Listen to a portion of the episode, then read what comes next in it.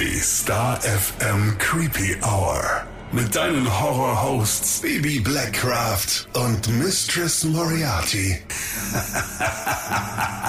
Hallo und herzlich willkommen zurück in der Creepy Hour. Hallo zusammen. Ja, wieder vereint. Ja, endlich, du bist aus der Quarantäne zurück. Mhm. Erzähl, wie war's? Ja, scheiße war's. Also man muss ja dazu sagen, ich war ja nie positiv. Also ich war Kontaktperson Nummer eins. Mhm. Äh, man ist, wenn man Kontaktperson Nummer eins ist, ja zu 14 Tagen Quarantäne verdonnert. Das ist schon heftig. Das ja. ist sehr heftig, vor allem wenn du zwei negative Corona-Tests hast. Und bei mir noch der Punkt dazu kam, dass sich bei mir ewig lang dieses Gesundheitsamt nicht gemeldet hat. Und ich heute durch Zufall erfahren habe, dass ich eigentlich äh, sieben Tage kürzer in Quarantäne gemusst hätte, weil sie einfach vergessen haben, mich zu kontaktieren. Was echt scheiße ist. Vor allem, du hast doch wie eine Verrückte immer hinterhergerufen und nachgefragt und hast niemanden erreicht und keine Info bekommen. Mhm. Ja.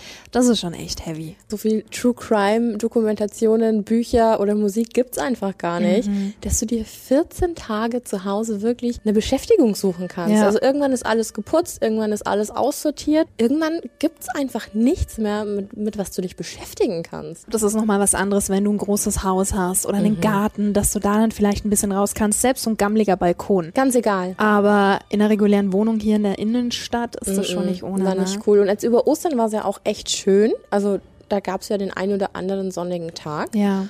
Und wenn du dann merkst, dass irgendwie Gott und die Welt gerade draußen unterwegs ist und du bist zu Hause eingesperrt, ich habe vorher schon gesagt, ich saß wie so eine Katze oder so eine alte Oma am Fenster und habe die Leute draußen beobachtet. Ähm, ja, mich so ein bisschen gefühlt wie in Disturbia, der Typ, der sich den Fuß bricht und mit dem Fernglas die Nachbarn beobachtet.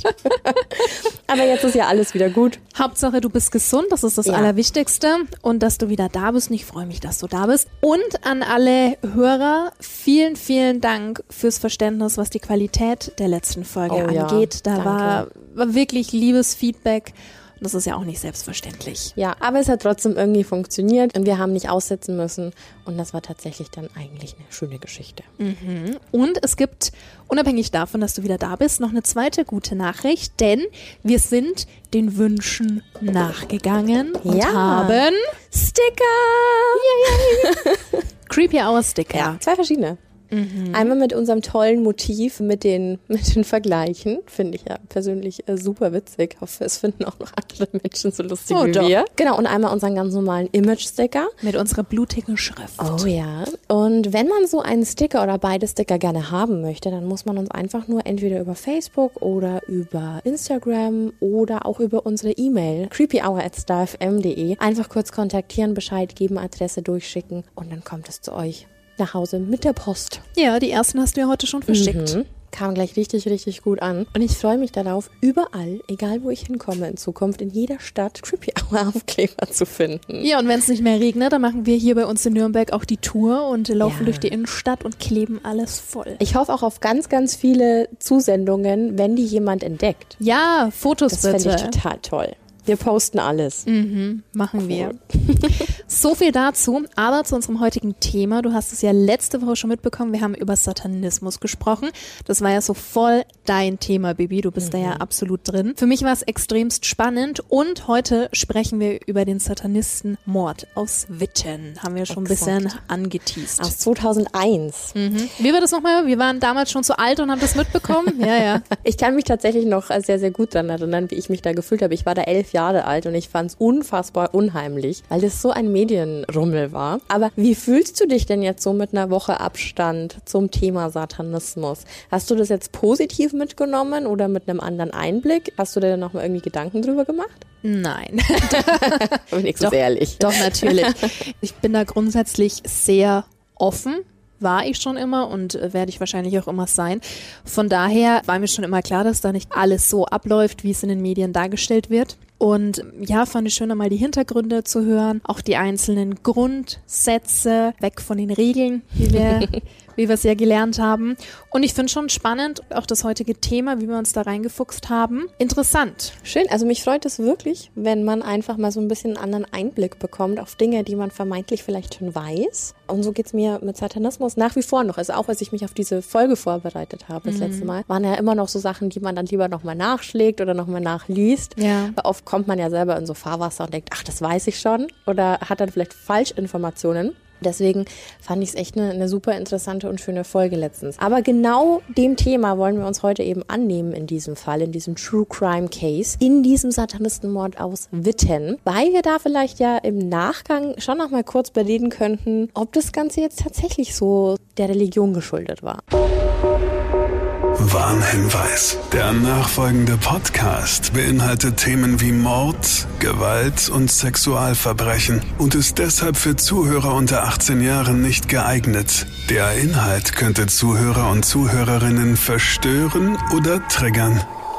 Wir starten im Jahr 2000. Wir fangen nämlich an mit der 21-jährigen Manuela. Die kam aus Witten. Und Manuela war schon seit ihrer Jugend sehr der Gothic-Szene und auch dem Satanismus zugetan und hat sich selber auch als Anhängerin des Satanismus betitelt. Manuela hat sich selbst als Vampirin gesehen, also ein sehr spannender Ansatz, hat als Kellnerin gearbeitet und hat auch gemodelt als SM- und Domina-Fotomodell. Und das alles noch, bevor sie überhaupt 18 Jahre alt war. Und in der Szene, weil die ist ja auch gar nicht so groß, war sie unter dem Namen Allegra bekannt. Zeitweise sang sie dann sogar in einer Black Metal Band. Wir gehen zurück in den Herbst 2000 und dort hat sie im Metal Hammer ein bisschen rumgeblättert. Kennst du hundertprozentig Metal Hammer, das Metal Magazin schlechthin. Und da hat sie eine Kontaktanzeige gefunden. Ich lese mal vor. Pech, schwarzer Vampir sucht Prinzessin der Finsternis, die alles und jeden hasst. Schöne Kontaktanzeige, oder? Ich finde auch. Die kam auf jeden Fall von Daniel, genauer gesagt Daniel Ruder, der damals 24 Jahre alt war und er war bereits vorbestraft. Zitat, Verwendung verfassungsfeindlicher Symbole und unerlaubten Waffenbesitz. Das war tatsächlich auch während seiner Zeit als NPD-Unterstützer, was jetzt natürlich gar nicht cool ist. Kurz vor dem Mord hat er als Autoteileverkäufer gearbeitet. Außerdem haben wir noch sein IQ, das ist ja immer ganz Wichtig. cool. Haben wir sonst auch immer bei den Serienmördern. Und laut verschiedener Quellen soll der bei 119 liegen. Auch nicht ohne, ne? Nö.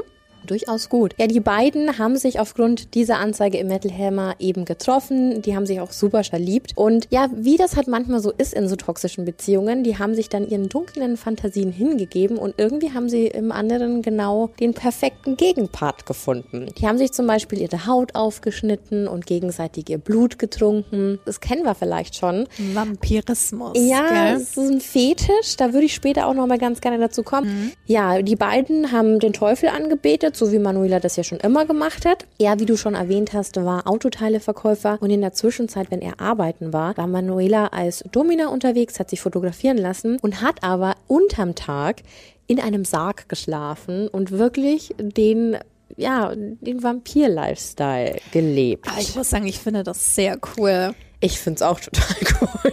Du kennst meine Einrichtung. Ich hätte jetzt auch nichts gegen. Es ist halt extravagant. Vor allem, ich habe mir von jung auf immer mal vorgestellt, wie es wäre, in einem Sack zu schlafen. Wahrscheinlich, weil ich auch als Kind da verschiedene Zeichentrickserien schon immer angeschaut habe, der kleine Vampir und diese ganzen Oh. Dinge. Und dachte mir auch immer, hm, möchte ich auch mal machen. Also mich würde es einfach mal interessieren. Es ist jetzt keine Aufforderung, dass mich jemand schnappt und in den Sack packt, aber so grundsätzlich, Ich glaube, das ist auch ein ganz besonderes Gefühl, wenn du da mal, wenn du mal die Möglichkeit hast, da drin zu liegen. aber in so einem samtigen. schönen, genau, innen mit rotem Samt und so. Ja, so viel dazu. Ja, aber jetzt sind wir genau bei diesem Punkt, weil wir ja vorher auch von Fetisch gesprochen haben. Wichtige Information. Sex hatten die beiden nämlich zu diesem Zeitpunkt angeblich noch keinen. Glaubst du das? Irgendwie nicht. Aber das wäre jetzt auch wieder sehr klischeehaft gedacht. Also laut Angaben anscheinend nicht. Kommen wir später noch dazu. Ja. Wir sind jetzt im März 2001 und da soll Daniel in seinem Kopf dann gewisse, ja, nennen wir es mal Befehle von Satan gehört haben. Zum Beispiel 666, dazu die 7 und er hat das eben so gedeutet, dass er am 6.6. Manuela heiraten soll und am 6.7. er dann eine Seele an Satan opfern soll. Und genau so sollte es dann letztendlich auch kommen. Daniel, der hat seinen Job gekündigt. Die beiden, die haben geheiratet und pünktlich eben zum 6.7., also zum 6. Juli, hat Daniel seinen 33-jährigen Ex-Kollegen Frank H. zu einer Party eingeladen, zu einer angeblichen Party. Und was machst du natürlich, wenn dein Buddy, dein Ex-Kollege dich da anruft oder schreibt, du gehst hin? Natürlich. Also, würde ich genauso machen. Ja. Und das hätte er vielleicht nicht machen sollen. Ja, weil diese Party, die gab's natürlich überhaupt nicht. Das alles war nämlich nur ein Vorwand. Daniel hat Frank sogar noch abgeholt von dessen Wohnung und ihn dann zu Manuela gefahren, also in Manuelas Wohnung. Und am Anfang war auch alles noch total nett. Die haben sich gut unterhalten, die haben gelacht, die haben getrunken. Bis um halb acht. Da ging nämlich Daniel Ruder ins Schlafzimmer und kam mit einem Hammer zurück. Alter Schwede. Mit dem Hammer hat er Frank H. von hinten gegen den Kopf geschlagen und immer und immer weiter geschlagen. Also er hat einfach nicht aufgehört. Und Manuela hat er dann befohlen, dem Bekannten mit einem Messer ins Herz zu stechen. Also das war seine Ansage. Und natürlich hat Manuela gemacht, was er gesagt hatte. Und die beiden haben so lange weitergemacht, bis Frank dann auch tatsächlich tot war. Und Manuela, weil es ja noch nicht schlimm genug war, hat Frank dann sogar nach dessen Tod mit einer Machete ins Gesicht geschlagen und danach noch ein Pentagramm mit einem Messer in den Bauch geritzt. Das ist schon krass, ja. Verlangt echt sehr, sehr viel Brutalität. Und am Schluss haben sie dann sogar noch mit seinem Blut Satan lives, also der Teufel lebt, ans Fenster geschrieben. An diese Szene kann ich mich noch so gut erinnern, weil als wir über das Thema Satanismus sprachen und wir dann damit eben ums Eck gekommen sind, hey, wir könnten dann ja auch mal so einen obligatorischen Satanistenmord behandeln, waren die sofort in meinem Kopf. Ich war elf Jahre, ich habe diese Zeitung, dieses Titelblatt irgendwie sofort im Kopf gehabt und von den Fernsehberichten auch dieses Bild von diesem Fenster und das war als Kind unfassbar unheimlich. Ja, super gruselig. Mit Klar. diesem Blut an diesem Fenster und dann auch noch Satan lives. Schon echt eine krasse Nummer. war das schon extremst. Die beiden, die haben dann zum einen natürlich die Leiche hinterlassen von Frank H. und daneben noch eine Liste mit insgesamt 15 Namen drauf. Das waren zum Beispiel die Namen von Bekannten von ihnen, von Kollegen, weiteren Kollegen und auch von Ex-Partnern. Und auf dieser Liste stand dann, freut euch, ihr seid die Nächsten. Die Person natürlich, ich meine, wie die Leiche gefunden wurde, wurde ja eben auch die Liste gefunden und dementsprechend hatten die dann sofort Polizeischutz. War ja auch am besten so. Die beiden, die sind dann geflüchtet in einem Opel Vectra Richtung Osten. Auf ihrer Flucht hatten die beiden dann auch, laut Angaben, zum allerersten Mal Sex. Angeblich so eine Art Ritual. Vielleicht haben sie den Mord gefeiert. Man weiß es Könnte nicht. Auf der Flucht haben sie dann noch eine Apotheke überfallen und haben Schlaftabletten geschluckt zum Suizid. Aber der Suizid war ja irgendwie geplant, ne? Als ihre eigene Opferung. Ja. Sechs Tage nach der Tat wurden sie dann an einer Tankstelle in Jena entdeckt und dort festgenommen. Und vorher hatte der Daniel aber noch für 539 Mark, damals noch Mark, eine Kettensäge gekauft, weil er angeblich geplant hat, durch die Gegend zu laufen und die Leute zu halbieren. Also die einen Quellen sagen so, die anderen so. Aber das ist dann schon wieder so voll. Horrorfilm-Massaker. Mhm, ja. Absolut. Aber was ich auch ganz schlimm fand, kurz bevor man sie gefasst hat, waren sie angeblich auch noch am Sondenhausener Grab von Sandro Bayer. Und Sandro Bayer hat mir jetzt auf Anhieb nichts gesagt. Ähm, Sandro Bayers Mutter stand übrigens auch auf dieser Liste, die du vorher erwähnt Ja. hast. Sandro war ein 15-jähriger Schüler, der 1993 durch drei damalige Mitglieder der Band Absurd ermordet worden ist. Und die Band wurde dann später zum NS Black Metal zugeordnet. Also hier auch wieder die Kombination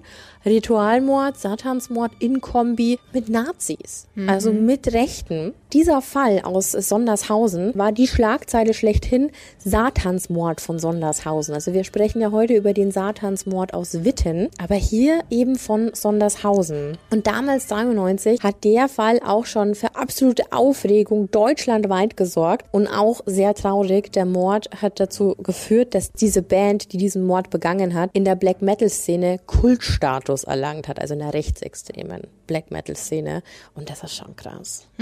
Zu diesem Zeitpunkt waren die beiden auf der Flucht und haben sich auch noch die Köpfe kahl rasiert. Wir gehen jetzt einfach mal davon aus, dass das den Grund der Tarnung hatte. Wahrscheinlich. Als sie auf jeden Fall gestellt wurden, hat die Polizei im Wagen dann noch verschiedene okkulte Ornamente und Schriftzüge gefunden. Ja, sie haben ihrem Ruf alle Erde gemacht. Ne? Mhm. Also sie wurden dann festgenommen und während der Anhörung im Gerichtsverfahren vor dem Landgericht Bochum haben dann tatsächlich auch beide die Tat gestanden. Aber mit dem Zusatz, nicht sie beide hätten den Mord aus freien Stücken begangen. Nein. Satan hätte ihnen den Mord befohlen und sie seien quasi nur dessen Werkzeug gewesen. Am 31. Januar 2002 wurden die beiden dann zu Freiheitsstrafen verurteilt. Daniel Ruder zu 15 Jahren und Manuela Ruder zu 13. Außerdem wurde noch ein Maßregelvollzug beschlossen. Das bedeutet nochmal ein extra Bereich für psychisch und suchtkranke Straftäter. Die Staatsanwaltschaft hatte jeweils ein Jahr weniger gefordert, was ich sehr interessant finde, wegen einer narzisstischen Persönlichkeitsstörung. Das Ganze hat der Gutachter Norbert Leigraf zufolge bei beiden Tätern diagnostiziert und deshalb ging von dem Richter eben verminderte Schuldfähigkeit aus. Schon Wahnsinn, aber von diesem Gutachten gibt's auch jetzt noch einen Auszug, den ich gerade vorliegen habe. Der hieß, die beiden Täter seien beziehungsunfähig gewesen und hätten sich in ihren verqueren Überzeugungen ergänzt. Beide waren auf die Aufmerksamkeit von außen angewiesen. Sie hätten sich in Tagträume geflüchtet, sich immer weiter von der Außenwelt abgekapselt und sich mit einer Aura des Schreckens umgeben. Spaß und Freude konnten Manuela und Daniel Ruder kaum empfinden. Um die Partnerschaft zu retten, sei eine ständige Steigerung notwendig gewesen. Am Ende hatten sie den Gedanken, einen Menschen zu töten, um Frieden zu finden. Und da ist eben genau dieser Teil, sie haben immer was gebraucht, um ihre Beziehung fortführen zu können. Denn kurz nach dem Prozess, ding ding, haben sie sich scheiden Mhm. lassen. Hat ja wunderbar funktioniert. Mhm. Daniel, der kam nach Düren und Manuela nach Lippstadt-Eichelborn. Dort saßen sie auf jeden Fall im Maßregelvollzug und wie ich es vorhin schon gesagt habe, eben für psychisch kranke Straftäter ihre Strafen ab.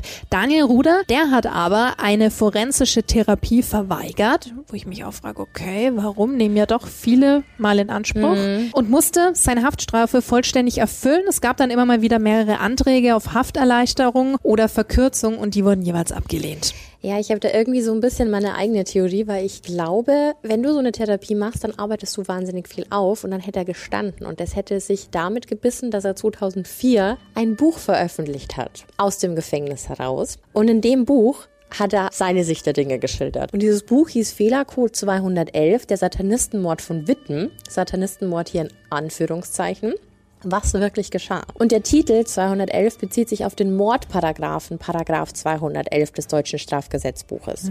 Da heißt nämlich, Mörder ist, wer aus Mordlust zur Befriedigung des Geschlechtstriebes, aus Habgier oder sonst aus niedrigen Beweggründen, heimtückisch oder grausam oder mit gemeingefährlichen Mitteln oder um eine andere Straftat zu ermöglichen oder zu verdecken, einen Menschen tötet. Und da hätte er sich wahrscheinlich ins eigene Fleisch geschnitten. Kommen wir später nochmal zu. Ja, und in diesem Buch beschreibt Daniel ja seine vermeintliche Unschuld. Und er sagt, dass er nie an Satan geglaubt habe und mit seinem Geständnis letztendlich nur seine Frau Manuela schützen wollte.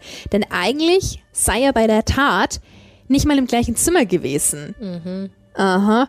Manuela hätte es entweder alleine getan oder mit Hilfe von anderen Menschen, die sich zur Tatzeit im Haus aufgehalten hätten oder eben draußen, Okay. wie auch immer. Also sehr, Eine sehr, sehr komische komisch. Ausrede, oder? Total. Manuela Ruder hingegen hat sich tatsächlich 2006 vom Satanismus abgewandt und hat durch Mithilfe und Mitarbeiten auf jeden Fall auch einige Hafterleichterungen erhalten. Und in einem Buchartikel aus 2008 hat sie auch nochmal so ein Schuldanerkenntnis quasi abgelegt. Ja. Da hat sie nämlich gesagt, ich habe in dieser Phase meines Lebens einem unbeteiligten Menschen sein Leben genommen. Das ist die Schuld und die Verantwortung, die ich zu tragen habe. Und zwar für den Rest meines Lebens. Diese schlimme Erfahrung erinnert mich immer wieder daran, dass es leichtfertig und respektlos ist, unbedacht oder geringschätzig mit dem Leben, Tod und dem Begriff der Gewalt umzugehen. Eine solche Erfahrung lässt es nicht zu, mit solchen ernsten Themen weiterhin zu spielen.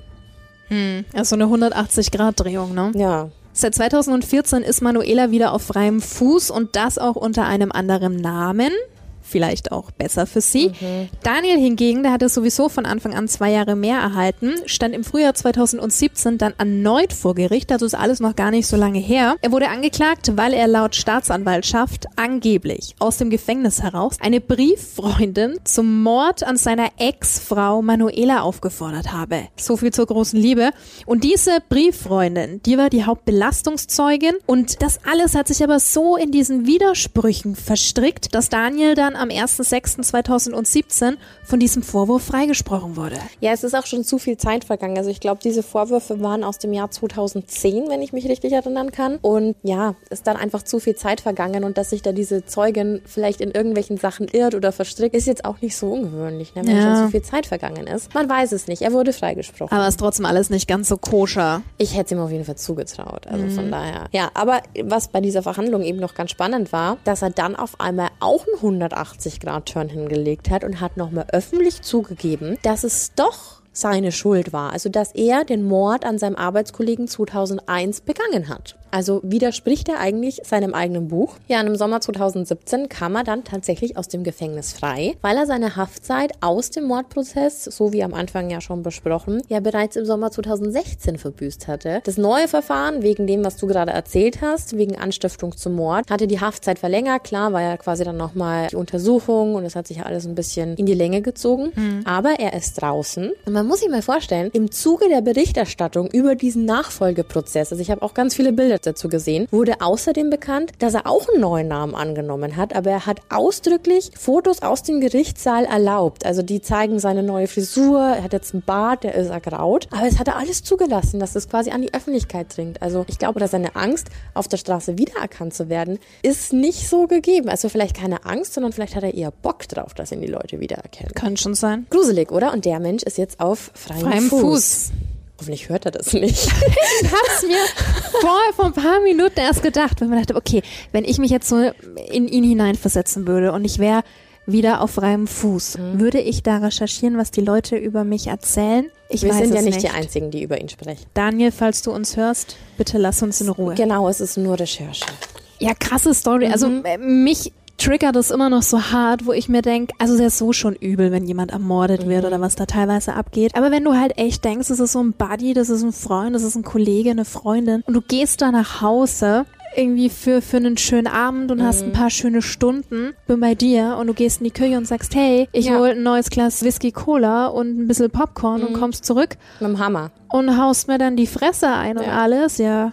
Prost Mahlzeit. Ja, ich finde mit der Machete, das ist auch so, so ganz übel. Noch so over the top. Er hatte eine Machete zu Hause. Ja. Also weißt du, dass man sich da irgendwie so reinfilmt und so in dieses Düstere und so, ja, aber dass man dann so weit geht und uns so, so einen Schritt vollzieht, ganz, ganz unheimlich, mhm. ganz unheimlich. Aber ich fand es ja spannend, weil wir ja eben vorher noch mal dieses Vampirismus-Thema hatten. Ja. Hättest du durch diesen Begriff Vampirismus und Fetisch, du hättest es auch sofort in die sexuelle Schiene mit rein, oder?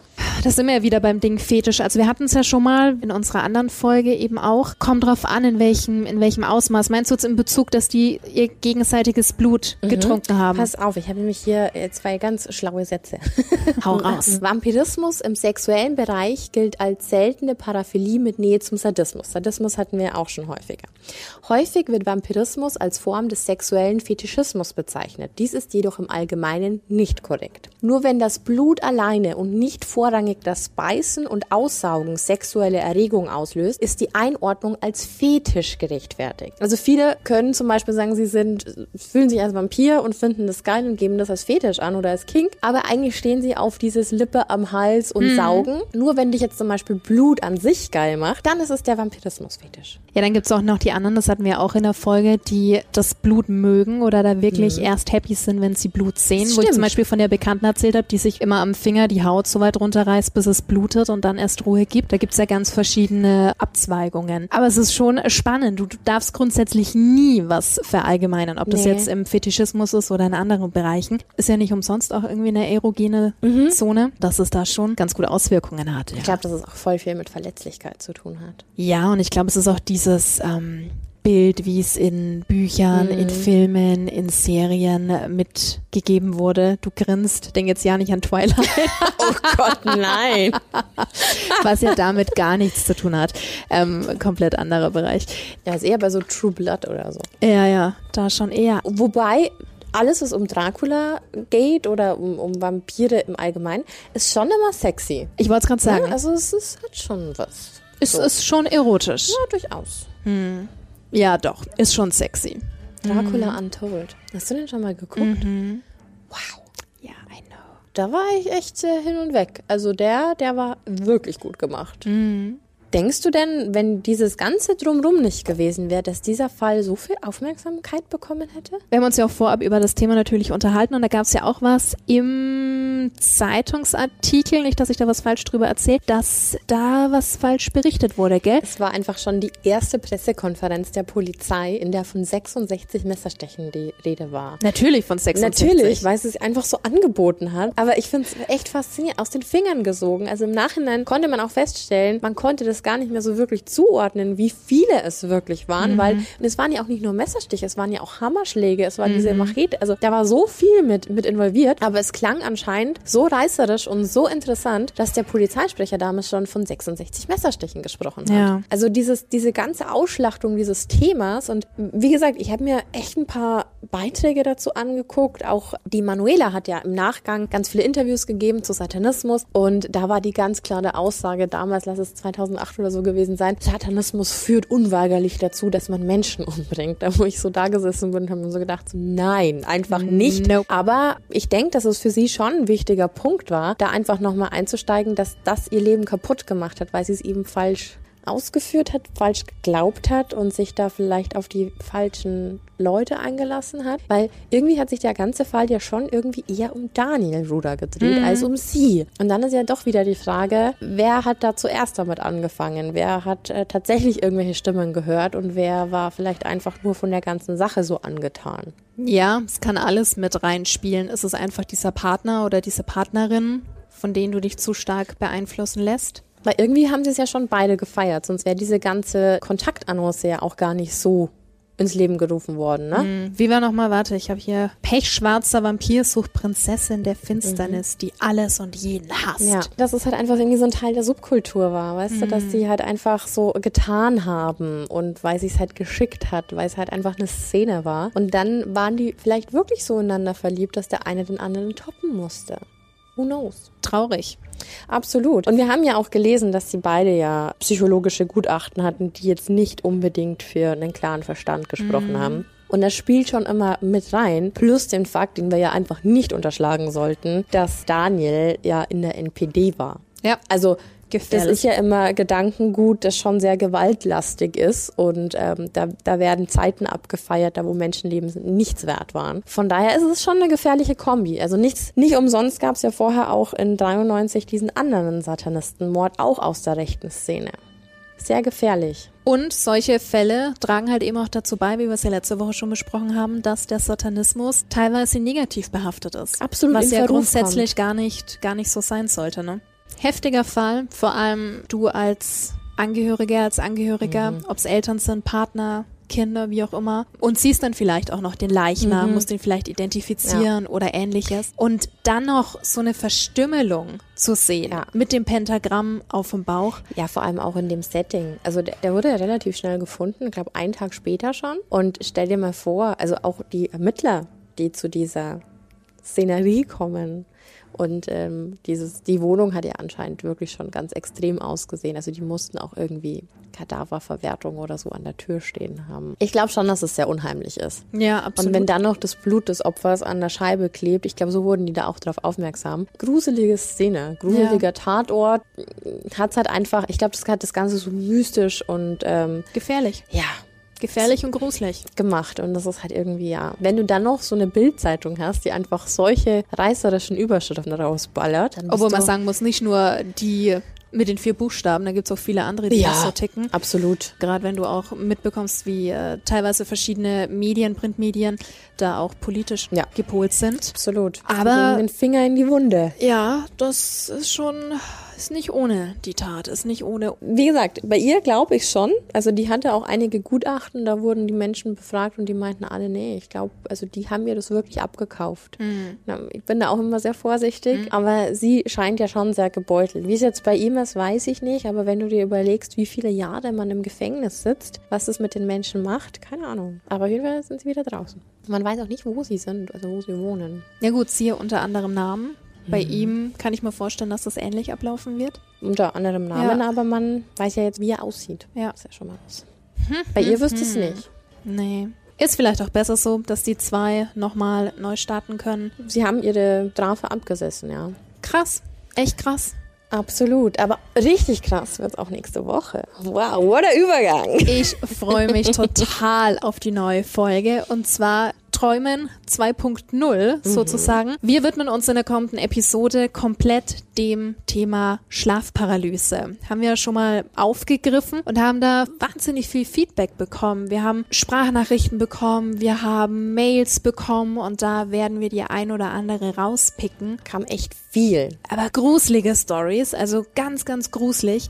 Bin ich auch schon sehr gespannt. Und Drauf. danach werde ich wahrscheinlich zwei Wochen nicht mehr schlafen können. Vielleicht haben wir da auch eine Lösung dafür. Wird gut. Und grundsätzlich Thema Sprachnachricht oder Mail, wie auch immer, wenn du was auf dem Herzen hast oder Anregungen, Themenvorschläge etc., dann kannst du uns über alle möglichen Kanäle kontaktieren. Über unsere Facebook Community. Die Über Instagram, StarFM, Creepy Hour. oder ganz oldschool, aber auch gut ähm, per Mail creepyhour@starfm.de. Ganz genau. Alle Wege sind erwünscht. Yes. Und alle Wege führen zu uns. Auch Brieftauben, Oh ja, bitte.